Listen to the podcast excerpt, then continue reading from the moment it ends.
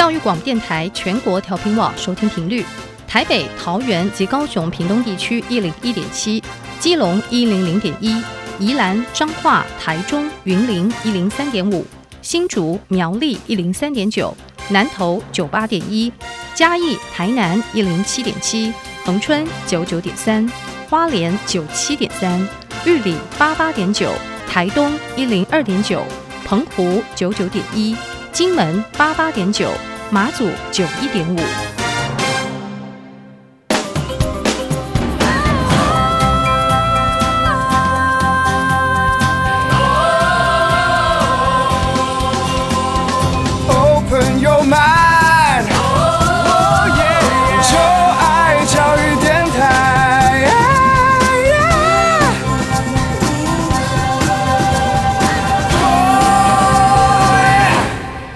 在节目一开始，诚挚邀请各位听众朋友们，能够在各大的 Podcast 平台，无论是 Spotify 还是 Apple Podcast 或是 KKBox，订阅我们音乐播客秀。同时，如果你对于节目有任何问题，欢迎可以到小 Q 的 IG 来留言给我。欢迎大家可以 follow 小 Q 的 IG，你只要在 Instagram 上面直接搜寻 DJ 罗小 Q，你就可以找到我的 IG。欢迎大家可以互相关注哦。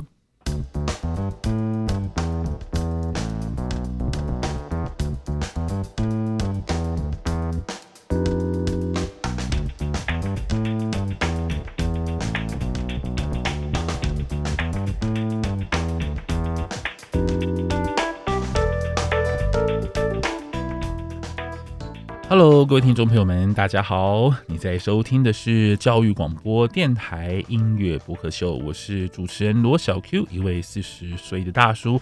在每周二晚上的十点钟，我会邀请小我二十岁以上的同学们，让我们一起聊聊音乐。希望在音乐当中没有代沟，也希望我的耳朵能够跟得上这些年轻朋友的耳朵。在今天很开心，我们邀请到了冠轩和芙蓉。嗨，你们好！Hello，大家好，我是冠轩。嗨，大家，我是芙蓉。啊，又见面了，很开心。Yeah, 又是我们你。们会不会觉得跟呃跟我像这样四十岁的大叔聊音乐会很很难聊啊？不会啊，超会聊的。真的吗？小哥感觉不出来年纪，听的东西差不多。嗯，对，我们同一个时代的，对，对我讲。哦，好了，我嗯，OK，好。我其实我开这节目的目的，真的是希望说能够让我跟我想听听看到底现在年轻人到底在听什么样的音乐，然后呢，也希望就是说能够嗯让大家能够就发就是发表一些意见在音乐上面，因为我觉得其实现在台湾的年的这关于音乐这一块的这个意见的流通啊，其实大部分都是像我这个年纪。的乐评人或者是老师的意见为主，我觉得有疆界是不是？所以我觉得这样子其实有点奇怪了，就是应该要让很多年轻的朋友能够发表一下自己的意见，因为音乐这个东西其实就是一个意见，对，你觉得好不好？或者好不好？对啊，好不好听？对啊，那希望你们不会觉得我好像跟就是我跟不上你们。没有没有没有。不过你们今天挑这个今天的主题是古典的，是嗯，我们要先不要先？因为今天的主题是古典音乐，古典加流行。蹦出新滋味，这是我们今天的主题，对不对？对，嗯，就是我们要来聊古典音乐跟流行音乐之间的互动，还有古典音乐在你们你们所看到的古典音乐在流行音乐所产生的一些火花，对不对？嗯，那你们要不要先谈一下你们古典音乐？你们是听古典音乐长长大的小孩吗？诶、欸，其实我最常听到古典音乐的时间是打扫的时候，像学校就会放嘛，然后还有倒垃圾，大家倒垃圾的时候，大家应该也都会听到给爱丽丝。啊，给爱丽丝，那给爱丽丝，你说你都倒垃圾的，还有少女的祈祷。哦，对，现在好像现在好像比较比较是多比较多的是葛爱丽丝，对不对？哦，等等等等等等等等等等等，少女的祈祷已经，哎，少女的祈祷好像是二十年前。嗯，我的年纪现在好像已经全部都是给爱丽丝。哦，OK，那那冠瑄有在听古典音乐吗？我不会主动听，但是小时候因为有接触古典音乐，就是有本身在。练乐器，然后就会有练习的需要，然后就会去听那些古典歌。嗯、那到近期的话，比较是偏向有些影视作品看了，它可能主题跟古典音乐有关系，嗯、然后就会让我有兴趣去自己再多多去挖掘有没有这相关的古典音乐。这样、嗯啊、怎么说？嗯，比如说我是喜欢看动漫的，然后那动漫呢有一个。有一部叫做《四月是你的谎言》，它里面就是以主以古典音乐，就是学生的古在学习古典音乐，然后交织他们的校园爱情故事，这、嗯、我就有那个兴趣去了解这这些曲子。嗯、那我要来推荐《交响情人梦》，超好看的。《交响情人梦》是这样，我我现在立刻 Google 一下，《交响情人梦》是二零零六年的电影呢，二零零六年的日剧。那我才幼稚园，那超好看的。你你是看你是看电影还是看日剧？我有看日剧，看电影，它还有动画，我全部都看了。哦，动的动动画你也看了？对啊，就我们家有买，然后我就、嗯、因为这部作品，我有去查他演出的一些曲目之类的，嗯、然后就算是推坑我入了那个古典乐这个。所以你是因为交响交响情人梦跟绝大部分的人一样，交响情人梦、哦、好看的，大家去看。现在应该已经没有其他，因为现在平台播的机会应该已经比较少了、哦、对，可能要找 DVD。DVD 现在应该有在看 DVD 有知道之前还有一些台湾的一些就是有线电视、有线电视跟所谓的网络电视有在重播，对，然后现在应该就已经是没有了。但是这部真的是一部经典呢、啊，真的。这亚洲的这个古典音乐的潮流就是从这部日剧来的。我还记得当时不知道是台北市立交响乐团还是还是哪一个，还是台湾，反正就是台湾有一个交响乐团，然后他们那一季的公演都是。标榜的《交响情人梦》的系列，在里面可能出现，比方贝多芬第六号交响曲啊什么的，就是，然后结果他那一季就是卖超好的，你就会热销，对啊，那一季很好听哎。哎，那听听动漫，他其实也会听到很多关于这个交这个交响音乐或是古典音乐的作品嘛。对，就是动漫，除了说我刚刚讲的那那部作品是以古典音乐为主题之外，嗯、还有有一些是，比如说。他动漫还有游戏，他会用那种大量的交响乐，嗯、那种纯音乐的去做。比如说，他们里面有很一些有些日本的、嗯、的那些动画，呃，动画配乐大师都蛮用。比如说九十让，好了，就是吉普力系列的，我们最熟悉的。嗯、那这部分的话，因为它是一个纯纯音乐或是交响乐的模式，所以。怎么讲？他就是算是在讲一个现代乐，可是他是有一个相对古典的演奏方式，嗯、就会让我比较有去接触这样子。哦，我好羡慕你们哦，因为像我这个年代，古典音乐就是课堂上面的东西。哦，我们我们应该也差不多吧？以前音乐教室后面贴一排戴加法的，那都长得很像，我都认不出来谁是谁。以前我在念小学的时候，就还有国中的时候，就是音乐课都是上古典音乐啊。你们在上，你们在念书的时候，古典音乐是教学的主流吗？还是？可是我觉得成分好像有下降。我国中学的音乐好像都是吹流行音乐的歌曲，暖暖啊，哦、海听听海，对，差不多这一类的。所以你们在那国中的时候，音乐课已经变成是以流行歌曲，就是已经有很大一部分是流行音乐，还是因为我都只记得流行音乐？我觉得是因为我们国中的时候是主要在教我们吹直笛，嗯，那直笛你一定会是学生一定是对吹那种流行乐有兴趣，嗯，再再来说，如果古典改成直笛的谱，好像也也有点难度，所以我觉得可能是因为我们在学，它主要是要我们学直笛，嗯，所以才会让我们都是碰到的是流行的歌，这样子。嗯，作为教学媒介，这个比较容易吧？对啦，对。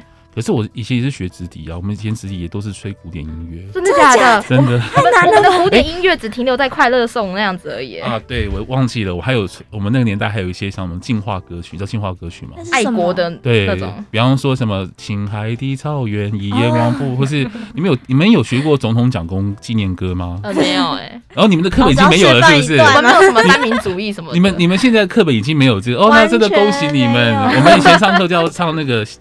总统蒋公纪念歌，你们有听过这个歌吗？老师可以唱一句吗？我好，我唱一段。总统蒋公，你是世界的伟人，你是民族的救星。有没有觉得这歌词很好有年代重量？你不觉得这歌词很很很神奇吗？你是你是民族的伟人，你是世界的救星。哇，那个我还记得，那是在我们的音乐课本的第二页，就是它是在很前面，它是国歌。国歌之后国旗歌，然后就是先总统蒋公纪念歌，然后国父纪念歌，就这样。这前面这就是一一般的课本，就一一开始翻开之后，就这四这四页的谱跟文字这样子。所以你们已经没有这这一段了，对不对？完全没有。我真的很，我觉得现在哦，那那现在的小孩应该又更幸福了。又像我朋友跟我，他已经他小孩现在在念国中还是哎念高念国小吧？他们现在在音乐课上面是。在唱那个什么，呃，稻香，你知道稻香吗？哦，周杰伦，周杰伦的稻香，对，对，记得哦，我可以唱吗？就觉得还蛮羡慕现在小孩的，就现在的音乐课真的是蛮多元化的。我们走过我们那个年代的，真的很难想象，就是可以唱周杰伦稻香。以前如果我们唱什么，我那个年代是是张学友很红吧，还有什么小虎队，因为在课堂上如果唱小虎队，一定会被骂死。哇，对啊，然后课然后录音带都被没收这样子。啊，录音带哦，对啊，有一个年代词。你们对我我刚刚讲的小虎队，你们知道是谁吗？嗯，吴奇隆，我只知道吴奇隆，我只认识吴奇隆。吴奇隆、苏有朋哦，苏有朋，你们认识你们认识苏有朋吗？知道，有有。那你们你们知道林林志林哎，林志颖不是林志颖，林志林志颖不是小虎队。陈志陈志朋陈志朋，呃，没听过，因为他比较他没有像另另外两位那么活跃了，对。所以我们就我们那个年代对流行歌曲是完全。就是绝缘，然后就是音乐课，就是进化歌曲，还有就总是讲过经典歌，还有古典音乐。所以其实我从小对古典音乐其实不是很爱，因为它就是跟课本连接的一个东西啊。不过我蛮羡慕你们，就是从小其实可以看一些影视作品，然后让古典音乐能够升升值在你们的生活当中，这样子，我觉得也蛮好的。嗯。其实古典音乐其实蛮常在生活出现的，我觉得就是比如说影视作品啊，或者是乐色的倒垃圾时间的。对，其实我觉得古典音乐没有想象中跟我们有那么大的距离感，因为我们一开始都会觉得说古典音乐很曲高和寡，可能就是精英阶级或是有特别的身份背景的人才有会才会去听。那我们可能就是喜欢那种大众流行音乐，就可能会有点那种区分在。但其实就比我们想象中。呃，日常生活中其实更多，我们有很多机会，其实是有接触到它。那你们有看到，就是现在流行音乐跟古典音乐之间有什么样的互动吗？其实像 S.H.E 的歌就很多，比如说《波斯猫》、不想长大跟 Remember，、嗯、然后比较近期的像那个 Seven Rings 那个谁的歌，反正就是一个外国流行歌曲，它也是借由百老汇的音乐剧，然后去结合。真善美的歌曲，然后这个这个歌好像也很红，也是排行榜前几。你说 Seven Rings 吗？Seven Rings 是真善美 Sound of Music 一部经典的电影的，所以那个 OK 好，因为其实那个不太，因为如果当我们讲古典音乐的时候，可能会直接想到就是所谓的什么巴洛克时期的 一点，对对，莫扎特啊什么，这在可能也像浪漫乐派时期，像什么柴可夫斯基啦，可能就是大概十九二十世纪初期之前的吧。但的确，因为古典其实古典它是一个相对应的一个名词，它。其实是一个时间的一个流动的概念，所以也许一百年之后，现在周杰伦就变古典音乐不一定。哇，好难想象哦！这这是一定会发生的 事情。我们也会变成古典那种概念。对，所以你说像 S.H.E 是他的他的作品是跟古典音乐是什么样的一个情况呢？据 Remember 来说的话，他就是以翻唱的角度去诠释古典音乐，那他就是把。天鹅舞的旋律做改变，然后就加一些比较流行的节奏，像我忘记什么样的节奏了，反正就是让那古典音乐新的诠释的感觉。嗯，那周杰伦是不是也有一些作品本身跟古典音乐有关？周杰伦的话，因为他的背景比较不一样，就是他本身有学音乐，所以他在情商的时候，他就是他一开始的 rap 的衬乐是用那个。柴可夫斯基的四月的六月船歌作为衬乐，然后在间奏的时候也用钢琴的土耳其进行曲来做间奏。你刚刚提到是哪一首歌？就是周杰伦的《情商》吗？钢琴的琴。对，因为我们可能不在不方便在节目当中播这些歌，因为要放到 Podcast，所以可能会有版权的问题。但是，请大家就在听我们一边讲聊天的时候呢，我们会把歌单就是列在下面，对，列在我们的那个介绍栏，所以大家可以一边听歌一边跟着我们的介绍来进入到这些歌曲。所以，像周杰伦或还有像 S.H.E 这样的处理方式，你们喜欢吗？其实我觉得很不错，但是我觉得比较可惜的是，就是如果你没有特别去搜寻，你可能会不知道那是改编是流呃古典音乐。不过周杰伦的情商比较特别，就是你可能听得出来，真的是用古典音乐，因为他在主旋律呃那个那个主歌那一段，嗯、他的唱腔他是以一种声乐的表示的方法去表示。嗯、有人 有人说那个是他听到周杰伦唱歌最清楚的一次，就咬字比较清晰。嗯 OK，大家可以去听看看《情商》这首歌。是的，嗯、那从作品本质来看，你们还蛮喜欢的吗？就是其实你们你们会你们像 S.H.E，你们可能没有特别去 notice 知道说啊，那首歌其实是从古典音乐的旋律过来的。对，因为像是不想呃不想长大，它是我们年纪很小的时候的歌。嗯、那那么小年纪的时候，其实没有听过多少古典歌，嗯、但单单纯就觉得说哇，这首歌很好听。那等到长大之后，可能就接触到一点古典歌，就发现说，哎、嗯，这首歌旋律不就是那个不想长大嘛？然后才发现说，嗯、哦，原来它是从古典去改编成流行的。嗯，对。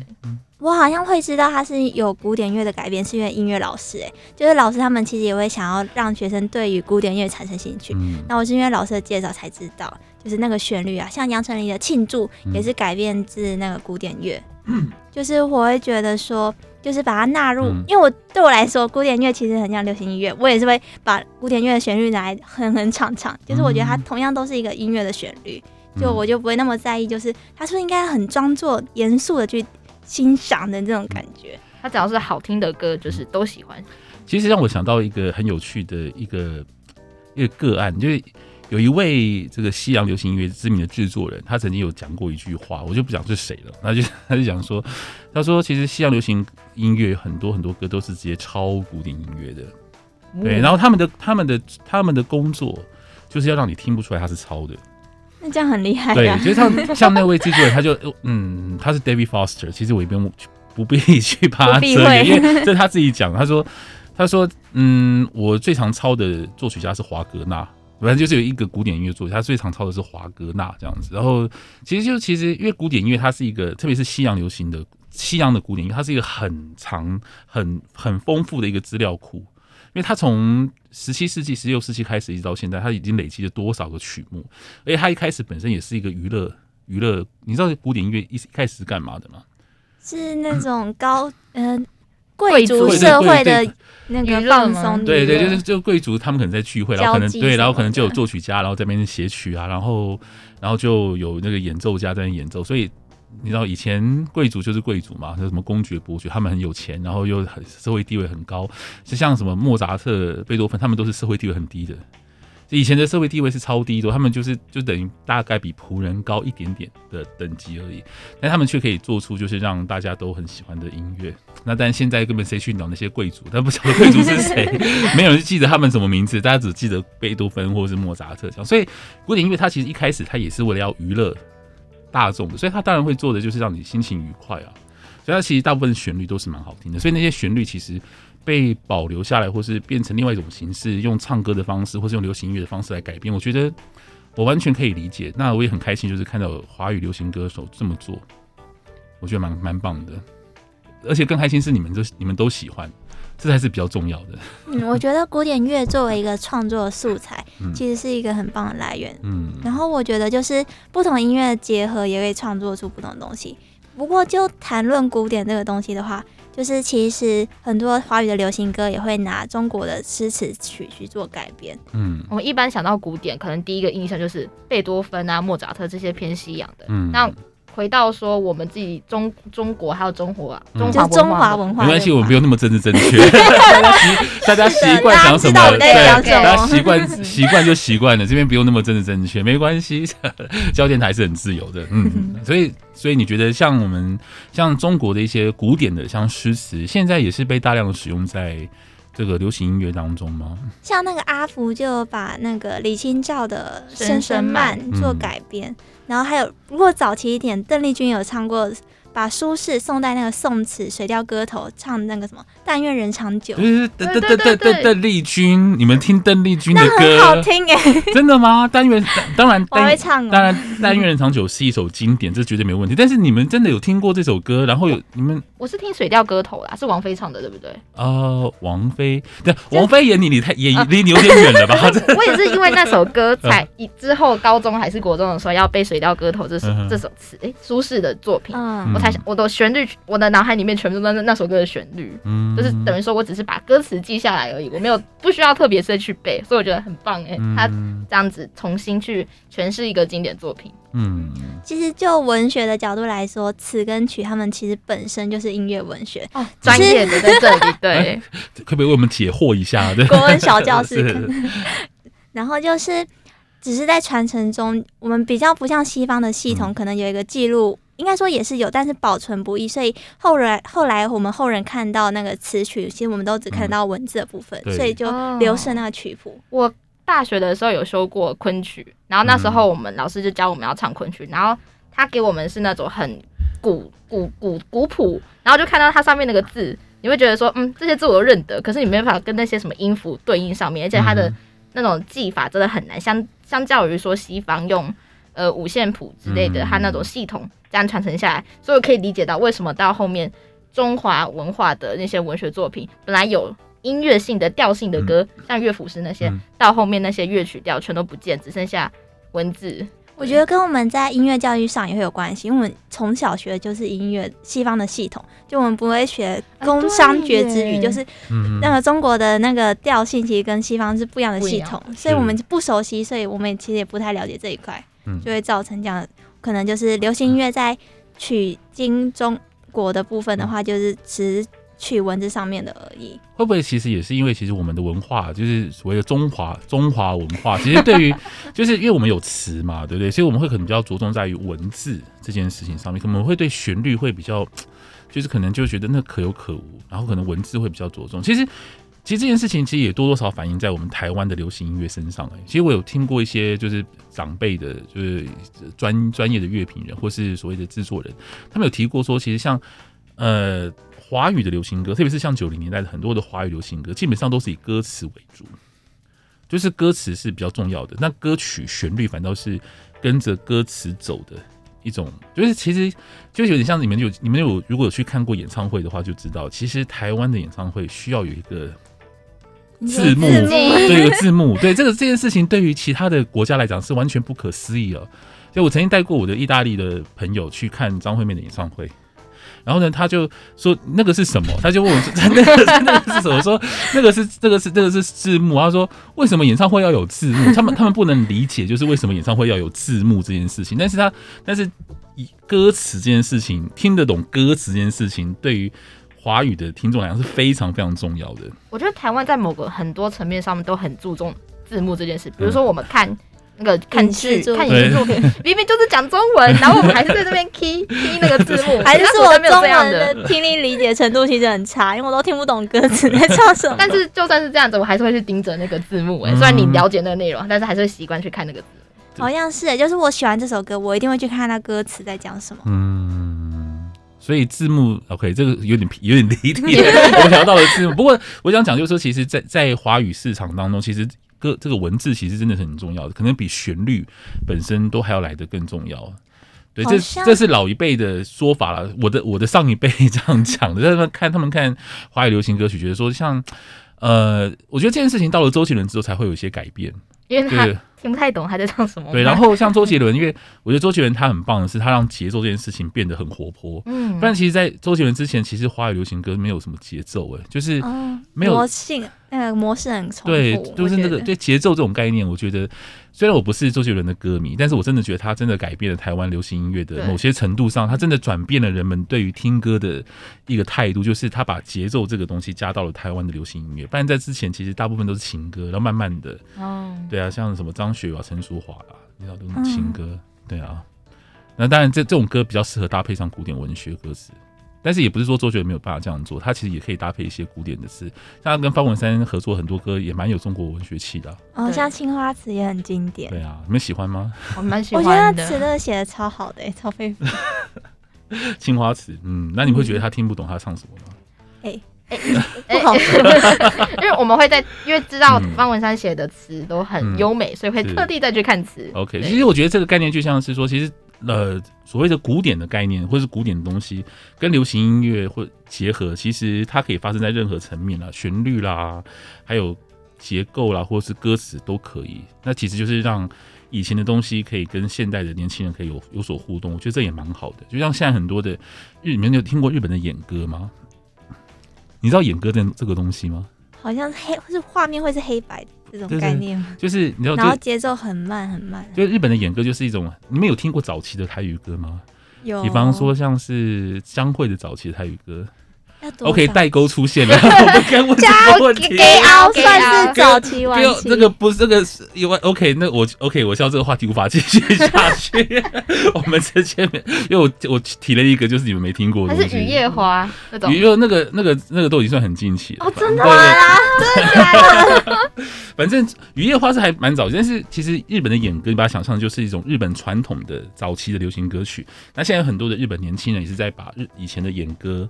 就是重新用一种流行方式来唱，我觉得这也蛮好。你可以把它想象成，就是有人把京剧流行化，或是歌仔戏流行化。哦，说到这个，我听说就原住民族的，嗯，那个音乐人也很多，他们取材自他们的古谣，对然后也是蛮好听的作品。是啊，我觉得这样这样做真的是蛮好的。嗯，那我想问一下，关于最后我们还剩下点时间，因为既然我们今天的主题是古典音乐嘛，对不对？那我可能要为我的一些朋友想要问一下年轻人的意见，因为有些朋友是。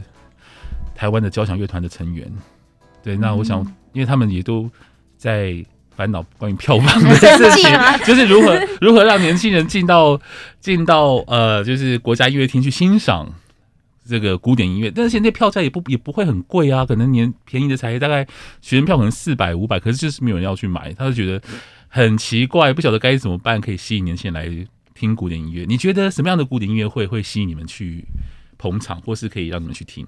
我觉得就像是我们前面讲的，有些东西是影视化，然后它可能结合古典音乐，因为它有那个故事性的东西是我们有兴趣的。嗯、那如果今天它是办一个以可能有什么作品为主题，然后它是结合古典乐，然后。他在现场演奏的话，我就会有兴趣。嗯，对，因为像日本蛮多的动动漫或是游戏，他们就是用大量的那种交响乐的形式去做配乐，嗯，然后他们也会用这个方式再办一个音乐会，然后也是吸引很多人会去听。那这方面的话，我就会很有兴趣。